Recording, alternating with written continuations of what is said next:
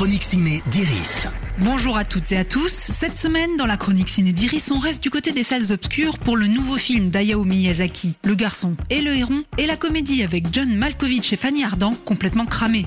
L'adaptation par son auteur du best-seller du même nom, sorti en 2012. John Malkovich y joue un richissime veuf anglais qui abandonne Londres pour se rendre en France dans le domaine de Beauvilliers où il avait rencontré sa femme récemment décédée. Là, il se fait passer pour un majordome auprès des habitants de la maison, avec qui il va peu à peu nouer des liens qu'il ne soupçonnait plus possibles. Vous savez, monsieur euh, euh, Steak, je suis bien content de plus être le seul homme ici. Elles sont quand même spéciales, ces dames.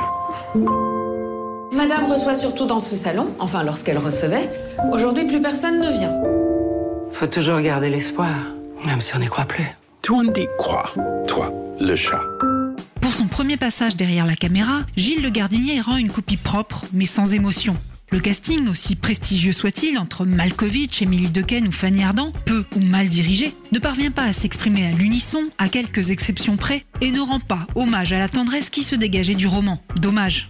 La bonne nouvelle du jour vient donc du côté du Japon avec le nouveau long métrage du maître de l'animation, Hayao Miyazaki. Dix ans après l'annonce de son départ à la retraite, le réalisateur revient avec le garçon et le héron. Après la mort de sa mère, le jeune Marito doit partir vivre à la campagne auprès de sa nouvelle belle-mère. Sur le domaine, il rencontre un héron qui va l'aider à trouver les réponses aux questions qu'il se pose.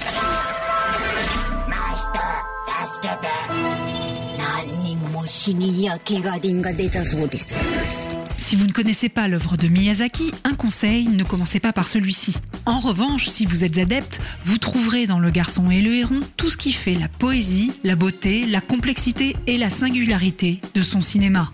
La chronique ciné d'Iris, c'est fini pour aujourd'hui. Rendez-vous mercredi prochain pour un nouvel épisode.